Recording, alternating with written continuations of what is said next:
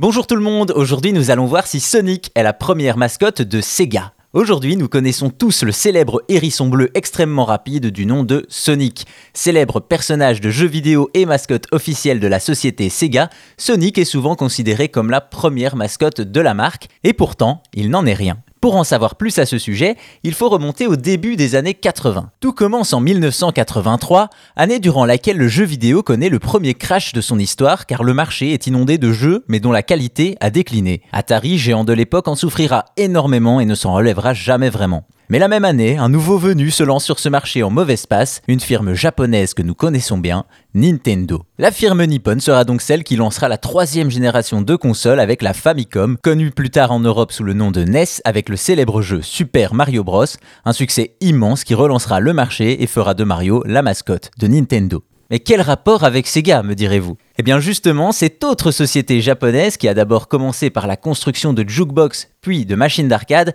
ne sera pas insensible à ce retour en force du jeu vidéo et donc, en 1983 toujours, Sega met en vente la Sega Mark III au Japon, qui n'est autre que la célèbre Master System. Cet événement marquera le début de la guerre des consoles entre Sega et Nintendo. C'est ainsi qu'en 1986, en réponse au succès de Super Mario Bros, Sega sortira plusieurs jeux de plateforme, dont le célèbre Alex Kidd in Miracle World. Un jeu dans lequel on contrôle Alex Kidd, ce petit personnage à l'allure enfantine, aux mains et aux oreilles disproportionnées, qui utilise ses poings pour se défaire de ses ennemis et se nourrit d'onigiri, des boulettes de riz farcies ou d'hamburgers selon la version.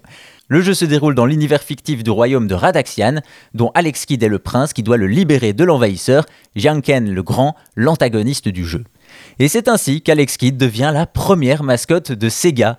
Cependant, malgré un jeu beau, fluide, coloré, avec un level design intéressant, Alex Kidd aura du mal à s'imposer dans le cœur des joueurs face à la rapidité et au fun d'un Super Mario Bros. Ce sera tout de même le jeu le plus vendu de la Master System avec près de 5 millions de copies vendues dans le monde, mais cela ne sera pas suffisant pour contrer le rival Nintendo. Le personnage d'Alex Kidd ne connaîtra donc que quelques années de gloire. Trop japonais dans l'âme, il n'était pas vraiment adapté à l'époque pour le marché international. De plus, en 1986, Sega sort la Mega Drive Japon et marque sa volonté de cibler un public plus adolescent.